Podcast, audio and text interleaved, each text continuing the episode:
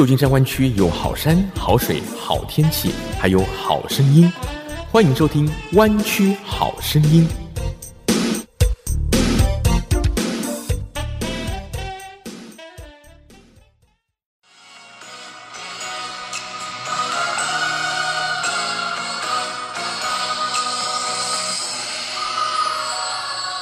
亲爱的听众朋友，你好，欢迎收听 FM 九六点一湾区中文电台，每周六下午三点到四点，湾区好声音，我是郑佳瑜。同时，佳瑜的节目现在在 Podcast 上面也都听得到哦，欢迎 Subscribe。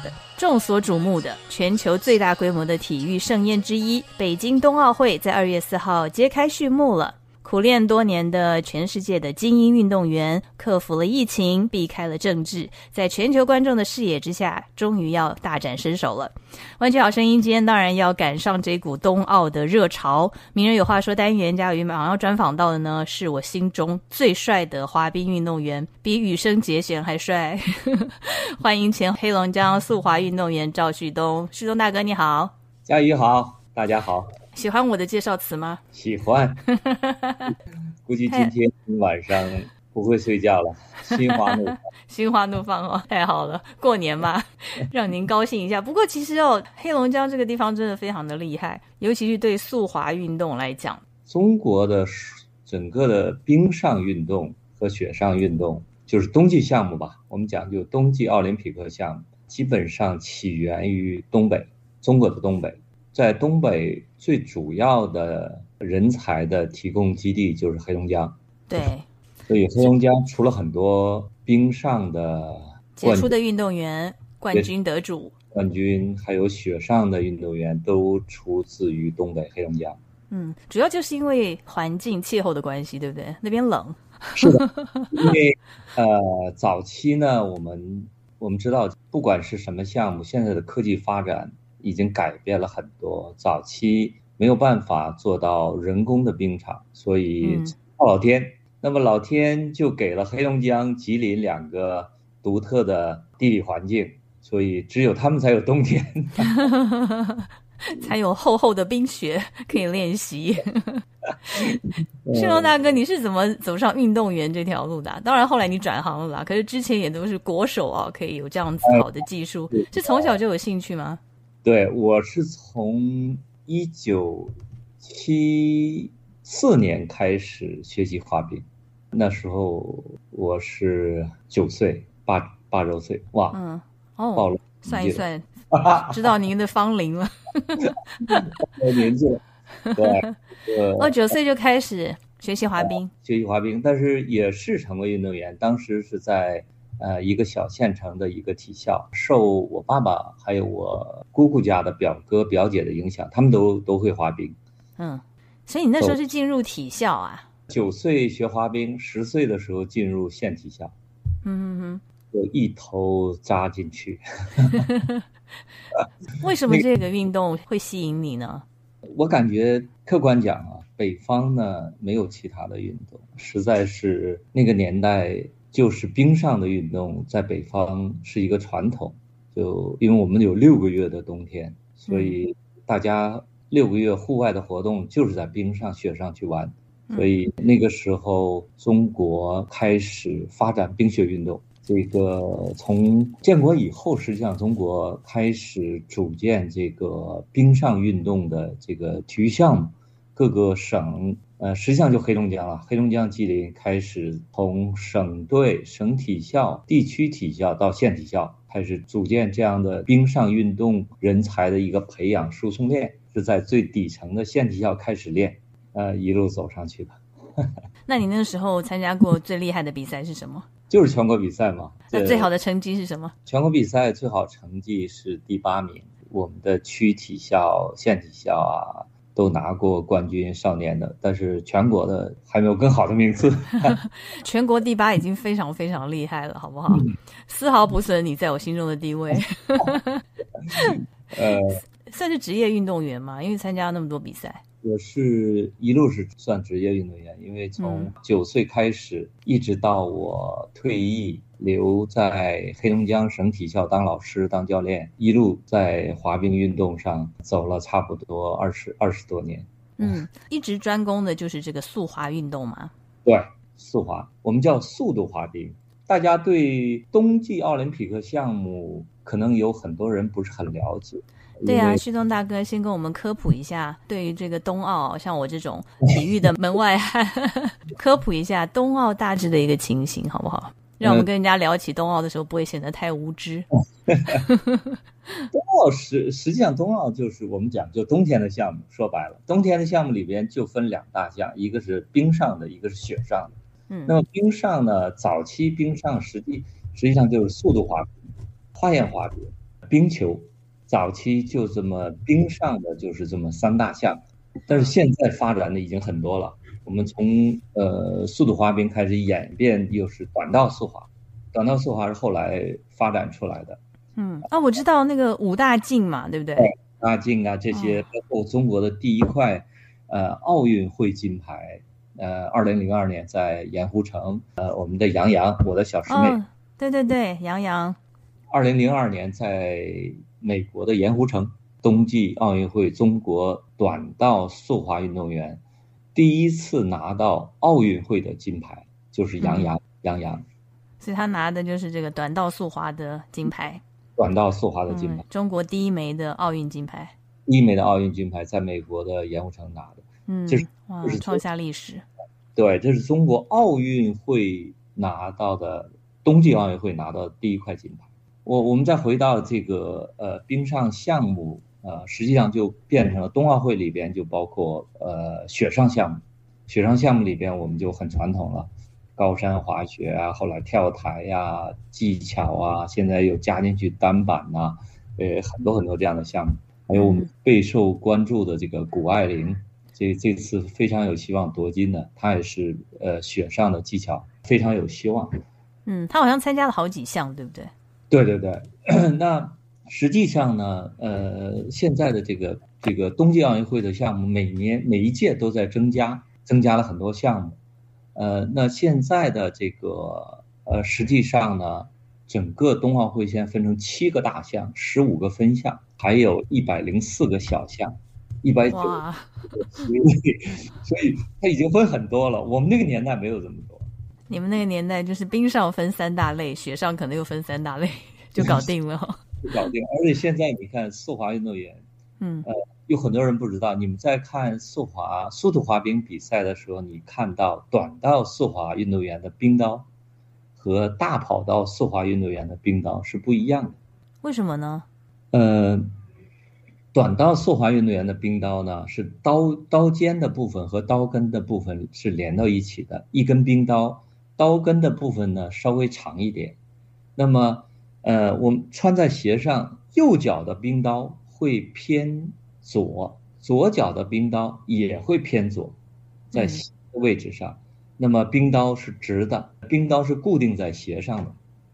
那么我们速滑运动员、大跑道的速滑运动员的冰刀，它只固定的冰鞋的前面，后面的刀跟呃鞋跟的部分和冰刀是可以脱开的。所以很多人不会注意到这个细节。运动员在滑的时候，你会听到那个冰刀那个一蹬冰收回来的时候，那个冰刀会有一个声音，当会贴在鞋上，有一个像吸铁石一样贴在鞋上，所以它是分离的。会这样设计是因为要呃加快速度吗？还是什么？九十年代以前还没有这样设计。九十年代以前，我们那个年代的冰刀都是死的。那么荷兰，荷兰是滑冰速滑运动的这个大国。他们在九十年代发明了这个新的冰刀，整个改良。它主要的目的是为了把它登冰的时候延长它的登冰的距离，所以延长了登冰的距离，使速度就增加。所以它这个冰刀的改革，使速滑运动员的每一圈的速度提高了一秒多。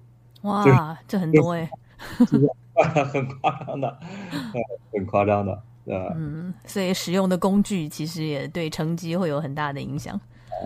我们所以大哥，你没有穿过这种鞋？我没有穿过，我们还没有，九十年代才有嘛。对，而且现在的滑冰的，你看都是在室内，我们那个年代是在室外，没有室内冰场。嗯，呃，那就呃风啊，冰的质量啊，冰的硬度和软度对速度的影响。都有很大的，所以，呃，现在的科技提高了很多滑冰的这些速度。嗯，对，对，所以每次这个运动员啊，其实不管是冬奥或者是夏季奥运哦，他们的都是在追求更快、更远、更高嘛，所以 这个往往不见得真的是他们成绩突飞猛进，而是可能现代的科技的关系哦，帮助他们拿到更好的成绩。对，综合性的。实际上，你看训练现在也科技。对。啊，我。我我我就讲简单的一个小小例子，现在的这个训练运动员的训练用了很多高科技的训练方式，增加了很多器械。比如说滑冰运动员，不管短道也好，大道也好，最主要的训练是弯道，因为弯道是出速度，所以弯道那么训练的时候，实际上就是人体成为一个滑冰的姿势以后，开始往左侧走，两个腿交叉的往左侧。那么两个腿交叉的往左侧走的时候，你在陆地上训练，呃，如果你没有牵引力的话，你你的人就会倒掉，因为你要身体要倾斜。所以现在利用那个现代的科技，后面有机器，啊，有那种呃机器来呃拽着它，后面呢，呃，他可以往侧面去做这个动作。我们那个年代没有。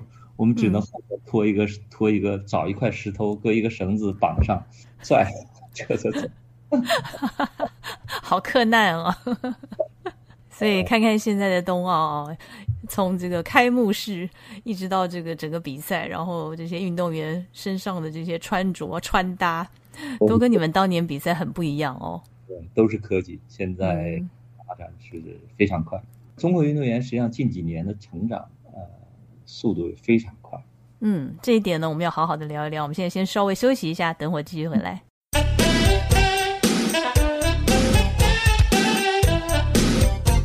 旧金山湾区有好山、好水、好天气，还有好声音，欢迎收听《湾区好声音》。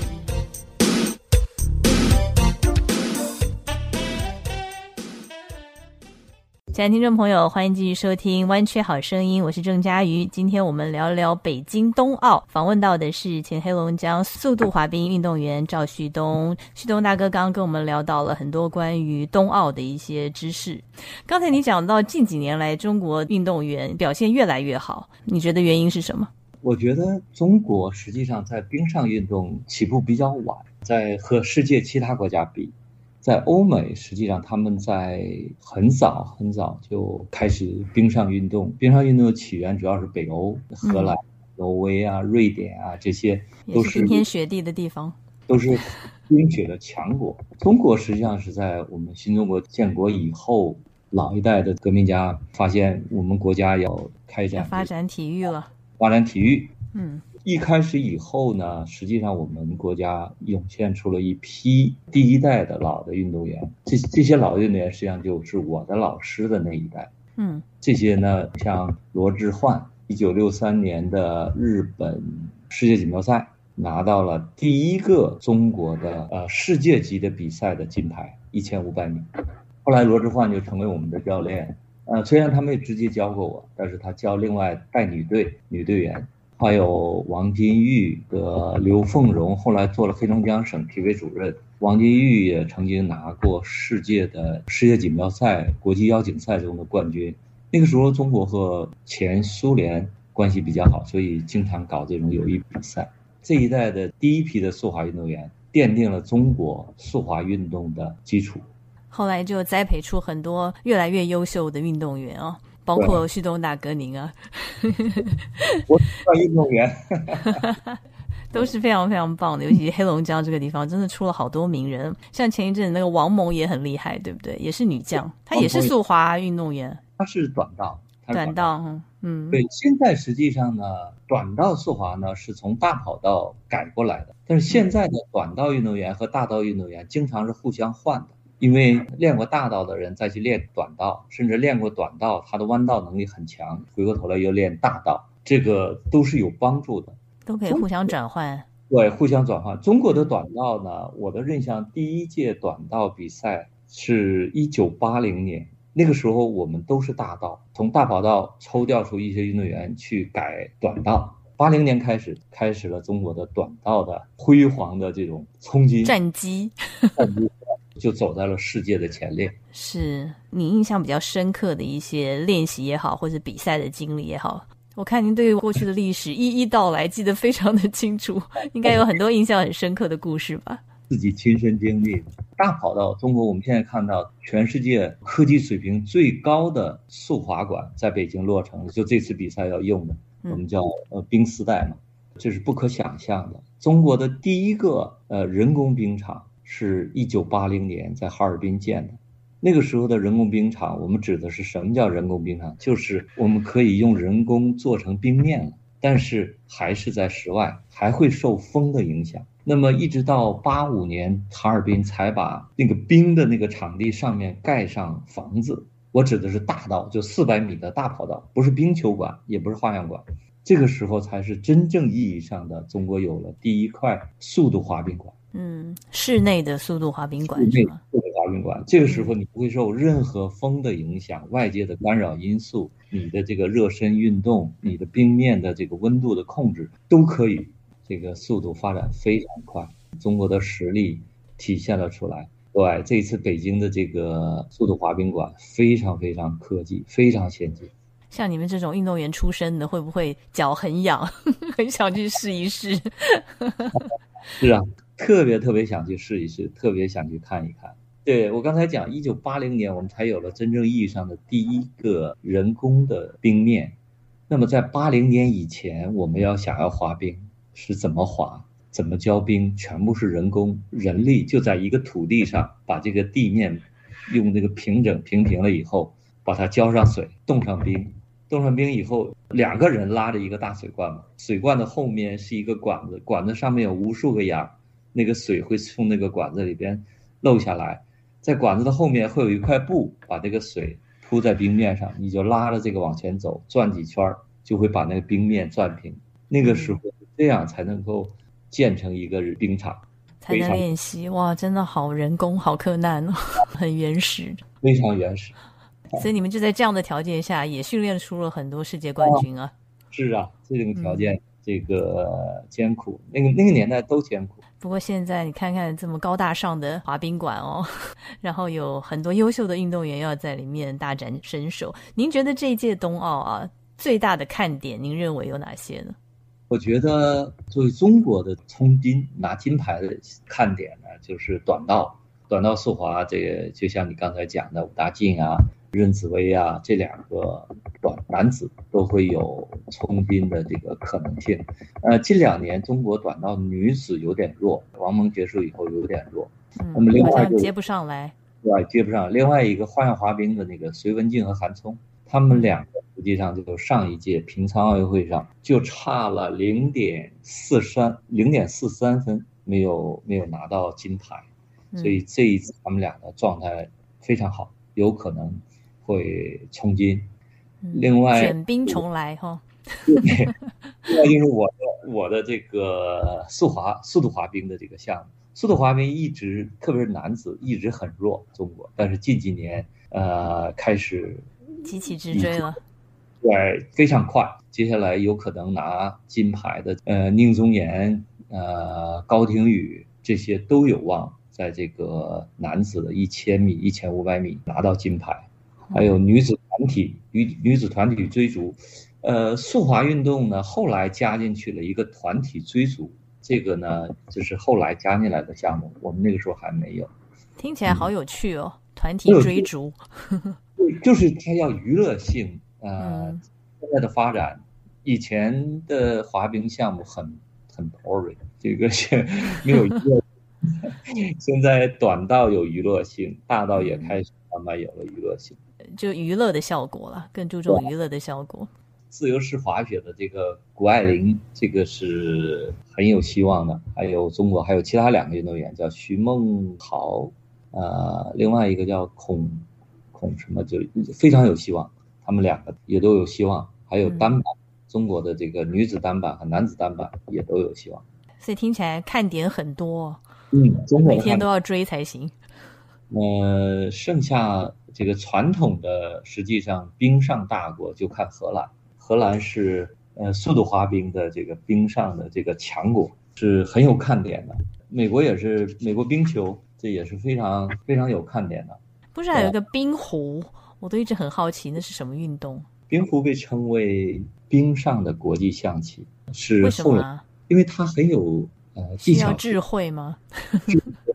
需要配合，需要你的这个力道，还有需要你很温柔的对待那个冰壶。这个用力要恰到好处，是吧？不像滑冰运动员，我一人一个跑道，你内道我外道，发令枪一响，我们就拼命往前冲。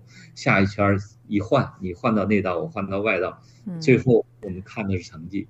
冰壶不是，冰壶讲的是的技巧，可能更需要一些这个谋略啊、战略的运用。对，所以现在的冬季奥运会就有很多很多看的东西。嗯，越来越有趣了哈。非常有意思。美国实际上在历史上冬季奥运会，它举办过两次，盐湖城零二年，还有八零年有一次，再往前好像还有一次，那就三次。八零年那一次呢，可以成为是美国冬季奥运会最辉煌的那一年。我我们是那个年代的嘛，所以我的印象比较深。美国有一个运动员叫艾瑞克海登，呃，一个人独揽了速度滑冰的五块金牌。哇，这么厉害！五百、一千五、五千、一万，加上一个四个单项的一个综合，叫全能金牌。所以五块金牌他一个人全拿了，一人独揽，真是太不像话了。后来退役以后，想想还要去拿奥运会金牌，不拿滑冰了，想想骑自行车嘛，就骑自行车，又拿了一块金牌，又拿。这个人怎么那么传奇啊？很有意思。你刚刚讲到谷爱凌，其实很多湾区的朋友也非常的关注她，因为她算是湾区人嘛，然后妈妈是华人，所以中美的观众都关注她。对，她是一个混血嘛，她妈妈是东北人，她是非常非常这个有希望拿到金牌。那本身他又参加很多其他的，他又是模特，他学习成绩又很好，呃，好像进了 Stanford 嘛。对，又讲了一口流利的中文。在中国也很受欢迎，所以他是我认为这次冬奥会作为我们华人来说，实际上最大的看点。大家非常的关注他的表现哦。那最后为我们做个战情预测吧，尤其是中国跟美国。呃，金牌榜，呃，实际上中国和美国都不占不占这个都拿不到大的优势。我我讲总总的这个金牌，但是中国这一次呢，实际上。中国代表团总的人数是历史最多的一次，三百八十七人。嗯，呃，运动员是一百七十六人。中国这次所有的项目都参加了，这也是中国历史上第一次全项参加。那么，毕竟是地主国嘛。对，毕竟是地主。那么，从历史上，从第一届冬奥会一直到现在来看，累计下来的金牌总数排在前面的还是欧美国家。比如说加拿大、美国、北欧的国家、荷兰、德国、瑞典这些国家，他们是传统的，因为早期的项目里边，雪上项目的金牌比较多，像短道这些项目呢，都是后来进来的。短道项目包括技巧项目，中国人后来居上，所以我认为这届冬奥会以后，中国可能会拿的金牌越来越多。很多这些些后加进来的这些项目，包括冰壶啊。对中国是有优势的，对中国运动员来说，未来是期待，嗯，未来可期。对，未来可期，确实是这样。嗯，所以这一届加上地主国的关系，然后再加上您刚刚说的这些优势，非常有可能这一次中国也会拿下创下纪录的奖牌数，对不对？会创下中国冬奥会中国历史奖牌的这个最多的一年，非常有可能。最后，可不可以稍微跟我们透露一下，像能够参加冬奥的这些这么优秀的运动员，以您自己的经历来讲，优秀杰出的运动员是怎样炼成的呢？杰出的运动员，说句心里话，是一个综合因素。首先呢，他要具备这个天赋；其次，刻苦训练是没有选择的。你要有天赋，你要有技巧，但是你的刻苦训练、你的努力付出是没得选择。必不可少。所以运动员也真的不是一天练成的，多年的刻苦练习。要想拿冠军，就要付出比别人多几倍的汗水。那比赛呢，已经在二月四号展开了，会一直进行到二十号。希望这届北京冬奥能够顺利的举行，也希望所有的运动员都能够展现出奥林匹克的精神啊！今天非常谢谢旭东大哥跟我们介绍那么多，感谢您。好，谢谢佳玉。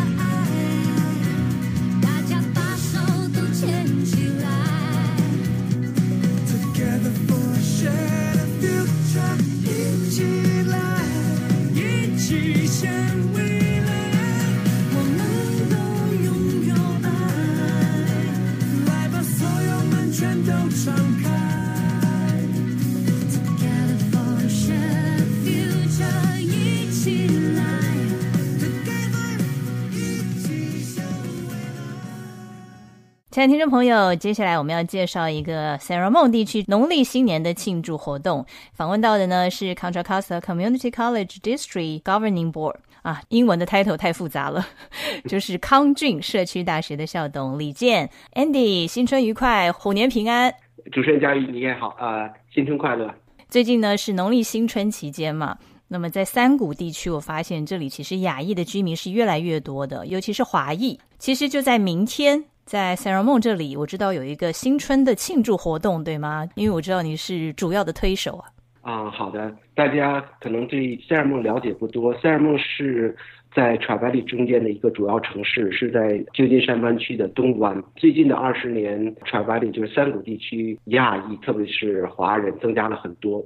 像塞尔梦二零二零年的人口统计，我们的亚裔人口已经成为多数群体，超过了百分之五十。塞尔梦这个城市里面已经有超过一半是亚裔了。对，这是最新的数据。那其中华裔多少知道吗？华裔可能有三分之一吧。绝大多数还是啊印度裔，但是呢，因为是新移民区，不像是在比如像硅谷地区啊、什么 Fremont 地区、San Francisco 地区啊，我们亚裔或者华人有很多的活动，或者说包括很多的当选官员，在三国地区虽然亚裔很多，但是亚裔的活动很少。嗯，就要靠你们慢慢的来建立呀。是啊，也非常感谢你的支持。就像前年二零二零年在 Shelter in Place 之前，我们做了一个大型的活动，在 Black Hawk Museum，非常感谢你过来主持。上一次活动组织者告诉我超过了五千人，所以他们哇，这么盛大哦，我好荣幸哦。那所以呢，这次呢，我就找到了那个塞尔梦市中心的 owner，跟他讨论是不是能够做一次春节联欢活动，在塞尔梦的市中心。啊，他非常爽快答应了。这次主要由他们出资提供舞台，我们去表演。那这次的新春庆祝活动时间、地点还有主要的内容包括哪些？我们介绍一下好吗？嗯，这次活动的时间是这个周日二月六号，活动从十一点开始，啊，是在塞尔梦的市中心，就是塞尔梦 City Center 有一个围起来的一个广场，我们就在这个广场上去举办这个活动。活动开始是以我们传统的舞狮作为开始，之后有一些中国的舞蹈，还有舞龙和武术表演。之后我们有一个啊小的休息啊，在十二点之后呢，有中国的音乐和中国的舞蹈。然后从一点开始，我们有韩国的舞蹈、印度的舞蹈，还有中国的一些音乐，所以听起来真的是非常的丰富，包括了我们传统的华人的迎春节目，那么也包括了一些多族裔的表演，对吗？啊，是的，因为塞尔梦是一个非常 diversified 的一个 city，所以我们尽量去 be more inclusive，让更多的族裔也加入了我们的庆祝。我们可以作为华人办一些活动，但是我觉得更好的弘扬的我们的文化是让别的族裔来办这个活动，我们去参与，同时也把其他的一些族裔都拉进来，一起来庆祝啊我们的节日，让他们也对中国的新年更加的了解嘛。而且我知道你们在现场还会准备了一个很大的惊喜，对不对？对我们现场会有啊、呃一些商家给现场的观众，尤其是小孩儿去发一些红包，欢迎大家去穿着我们节日盛装来参加我们的活动。嗯，哇，真的是太棒了！那再次提醒我们的听众朋友，新春庆祝活动举办地点是在 s a r a m o n 的 City Center。其实我有经过这个地方，我那时候就觉得哇 s a r a m o n 这里有这么大、这么漂亮、这么 modern 的一个商场，但是我还没有机会去过，借这个机会正好去参观一下。对啊，谢谢你呃过来主持啊、我再说一下，这个地址是六千 Bollinger Canyon Road 塞尔梦。其实塞尔梦 City Center 是最近几年才建起来的，是比较新的，但是它是一个非常 high end 的一个 shopping center。这个主人我非常熟识，他精心的去选择每一家店。给你说一个小的故事，他就跑到 San Francisco 的 Union Square 去看各个商家，他发现那块儿有一个 Boba Guy 排了很多人，然后呢，他去跟那家店的主人去聊，然后把 Boba Guy 带到了我们塞尔蒙，在啊 City Center。嗯哼，人家真的是是网红店呢。对啊，他精心选择每一个呃餐馆，每一个商家。是，所以在明天二月六号啊，大家可以来参加这个新春的庆祝活动，同时也可以来逛一下这个全新的商场，相信会度过很美好的一天的。那今天非常谢谢康俊社区大学的校董李健 Andy Lee 接受我的访问，我们到时候见喽。好的，谢谢主持人佳玉。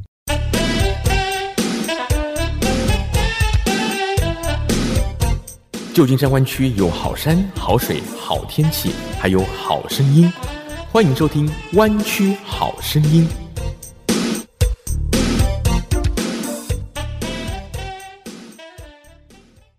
亲爱的听众朋友，你好，欢迎继续收听《弯曲好声音》。接下来是两性有话说，我是佳瑜。我是张斌哎呦，张斌，你声音听起来怎么这么性感啊？啊，这得感谢我的感冒，你确定是感冒？确定是感冒，因为我嗯查了，哦，你检测了吗？是啊，两种我都检测了，而且都说是阴性，我就感觉，嗯、又没中，人生不够完整的。这彩票是买是不买哇呀，其实我们今天一开始就讲讲这个 COVID 历险记好了。啊？你没事吧？不过，首先我们是不是还是要给恭喜一下我们的听众朋友啊？毕竟现在还是过年期间哦。洋人啊，过年都是新年好，我们嗯中国人很好钱，所以一般过新年的时候不说新年好，反倒说恭喜发财。今天星期六是初五，初五是迎财神的日子哎。这在我们北京有一个风俗呢，初五呢，家家户户都要吃饺子。你们北京的风俗就是除夕吃饺子，过年吃饺子，初五吃饺子，随时吃饺子。对，因为我觉得是不是我们那时候的生活就一直是很贫困的，就能吃一次饺子，就相当于现在你去一趟 French Laundry。我觉得可能是因为张妈妈呢一次包很多饺子，所以干脆 除夕吃、初一吃、初五吃，吃到元宵，你怎正好么知道、啊？吃完。我们家有一个大缸啊，在嗯院子里，包完的饺子呢，一屉一屉呢就搁在那个缸里头，它就冻上了，一缸都是饺子。到了节气我们就拿出来吃。不过破五的饺，这在北京是老令儿，倒不是因为我妈懒。是整个北京的妈妈都懒。不过在这里啊，也要请各位人妻注意了，有一个习俗，大家最好也要遵守一下，肯定不是吃饺子，那就是过年期间，也就是初一到十五，记得哦，所有的衣服、碗筷、床单儿被罩。床单、被罩，哎，通通记得要留给老公洗，为什么要给老公洗啊？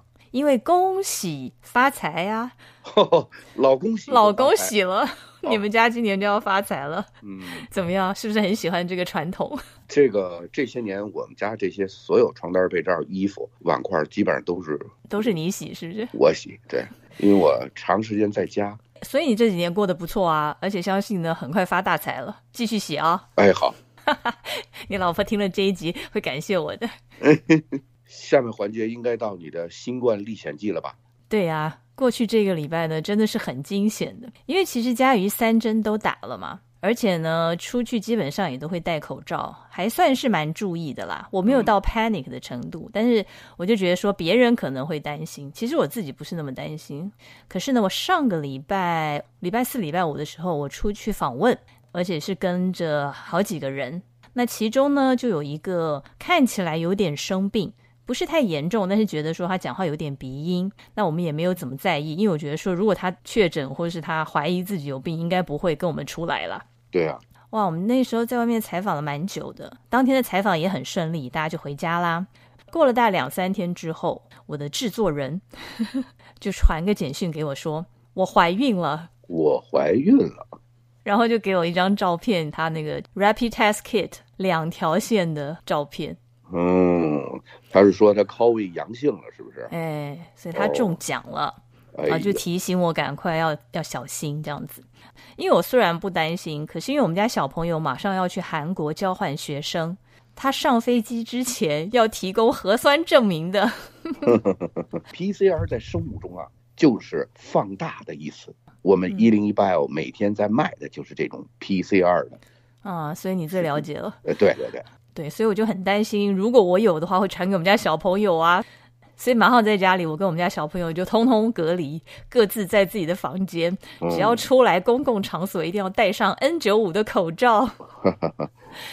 然后后来当然马上约时间去做 PCR，因为其实如果还没有症状的话，你做那个 rapid test 其实不准嘛，嗯，所以马上约了第二天去做 PCR 的 test。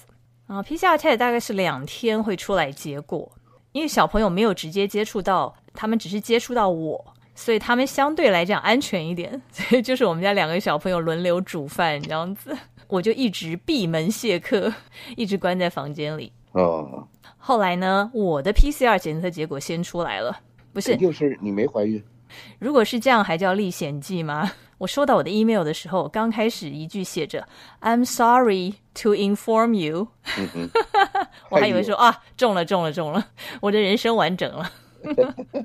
可是我再往下看，他竟然写说哦，因为这个 sample collect 的问题，所以我的结果是 indeterminate。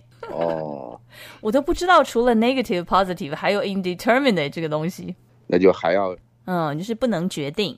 可是后来我们家小朋友回来，还好他 test 是 negative，嗯小朋友就比较放心了。嗯但是我还是不能放松警戒啊，因为我到底有没有还不知道啊。而且呢，我跟你讲，自从我听到我的 producer 确诊之后呢，我的喉咙就开始发痒，哈哈哈哈，可能是你心里的喉咙 声 声音开始沙哑，只比你现在好一点。嗯，然后忽然觉得好像身体有点无力，所以我就觉得说自己肯定是中了，只是可能病毒还不够多，或者是因为我打了三针的关系，我身体里的抗体正在奋勇的杀敌，所以没有检测出来。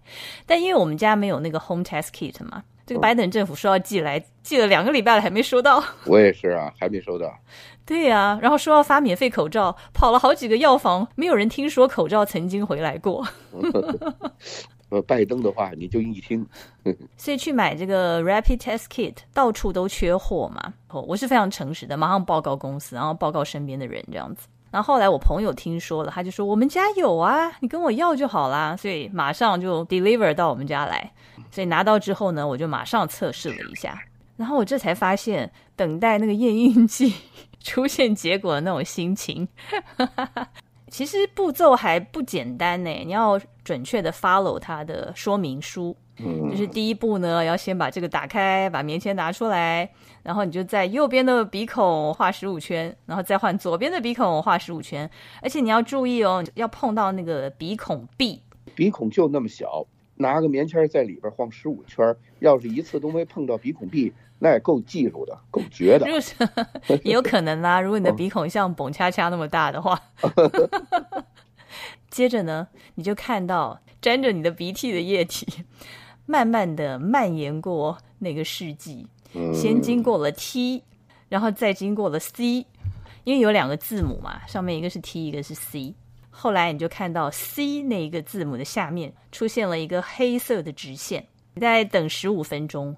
如果那个 T 的下面没有任何的直线出现的话，就代表你是阴性。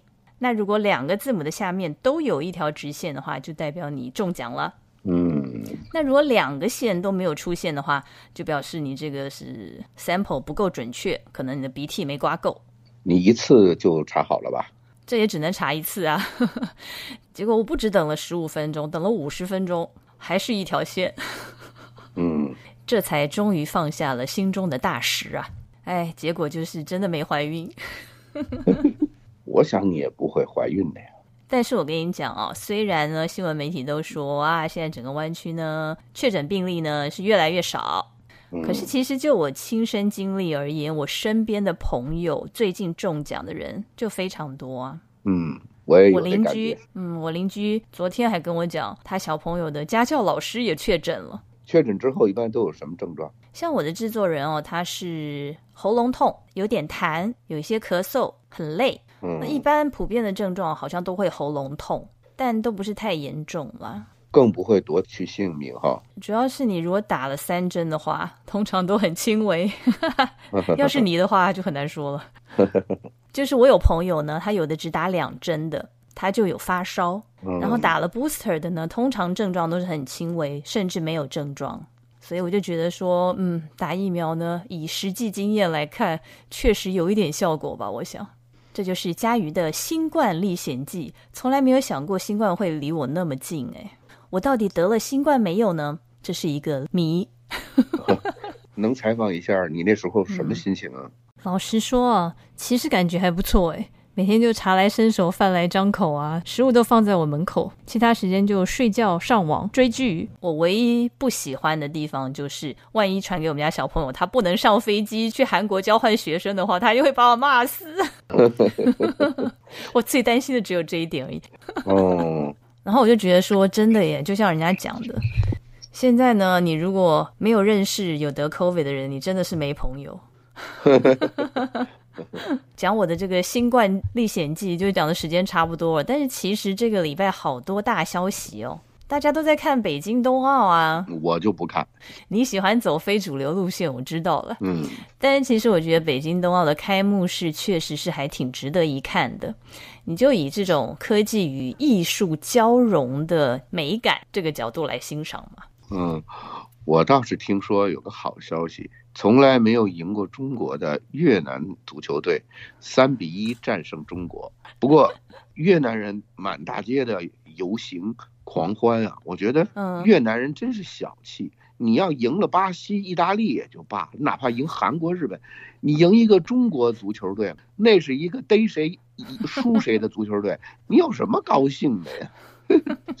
对，不过国足的话题也真的是霸屏了好一阵子，而且不是有一个人他不知道几年前讲的一句话就出名了吗？到处又在疯传了。就他之前说什么，现在连泰国也输，几年之后我看要输越南了，越南就想要一语成谶。说越南老挝等都输完了，还有输的吗？没有了。这句话变成了名言了。嗯，但是呢，春晚其实大家也有很多的讨论，有没有姜昆跟郭德纲的比较？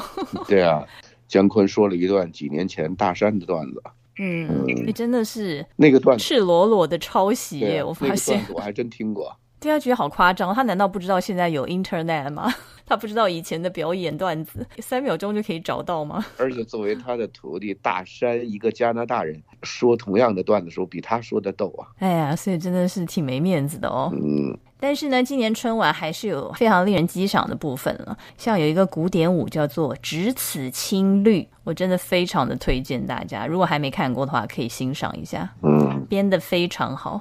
我已经很多年没看过春晚，我也去看一看吧。我觉得你可以就看这一段舞蹈，对呀、它的灵感应该是来自于这个《千里江山图》了，非常非常好看。嗯，我最后讲一个笑话当今天的结束 ending。好，笑话的名字叫 WiFi 密码。嗯，在饭店吃饭，问老板：“哎，WiFi 密码是什么？”老板说：“LYP 八二 NLF，好难记呀、老板笑着说：“不难记，不难记。这一组数字和字母啊，就是缩写，来一瓶八二年拉菲的缩写。哎，LYP 八二 NLF。我一边念，哎，一边输密码。来一瓶八二年拉菲。刚输完，服务员就问：“能打开了吗？”我说：“ 能打开。”只听嗯砰的一声，服务员笑着说：“您的八二年拉菲三万两千元已替您打开了，请慢用。太坏了，这老板黑店啊！你知道这个故事告诉我们什么道理吗？什么道理呢？吃饭就好好吃饭，别老捣鼓手机。哇，真是太贵的一个血淋淋的教训了。好，今天不看手机了，而且可以终于出门吃饭了。嗯，谢谢听众朋友今天的收听。我们下周见。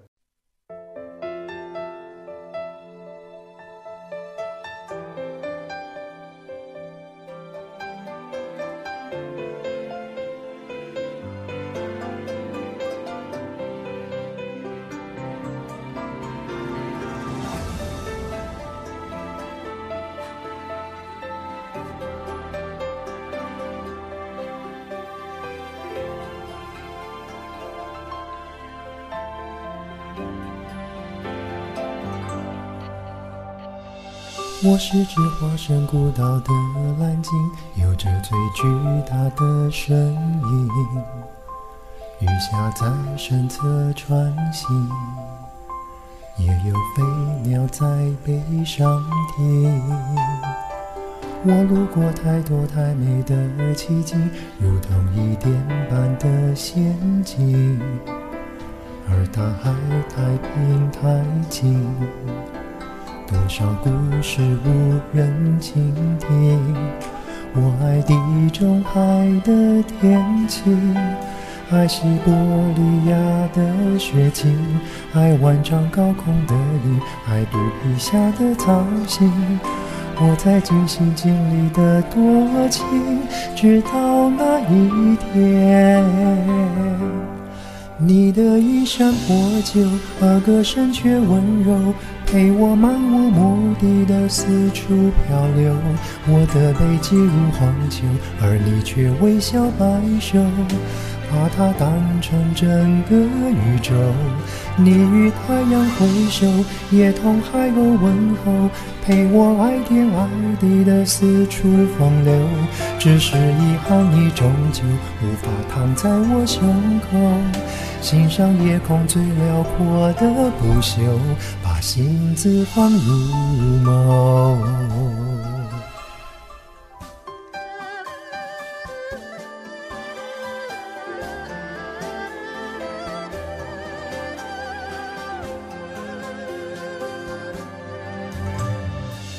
我是只化身孤岛的蓝鲸，有着最巨大的身影。鱼虾在身侧穿行，也有飞鸟在背上停。我有着太冷太清的天性，对天上的它动过情，而云朵太远太轻，辗转之后各安天命。我未入过繁华之境。未听过喧嚣的声音，未见过太多生灵，唯有我滚烫心情，所以也未觉大洋正中有多么安静。你的衣衫破旧，而歌声却温柔，陪我漫无目的的四处漂流。我的背脊如荒丘，而你却微笑摆首。把它当成整个宇宙，你与太阳挥手，也同海鸥问候，陪我爱天爱地的四处风流。只是遗憾，你终究无法躺在我胸口，欣赏夜空最辽阔的不朽，把心字放入眸。你的指尖轻柔，抚摸过我所有风浪冲撞出的丑陋窗口。你眼中有春与秋，胜过我见过爱过的一切山川与河流。曾以为我肩头是那么的宽厚，足够撑起海底那座琼楼，而在你到来之后，它显得如此清瘦。我想给你能奔跑的蓝头，让你如同王后。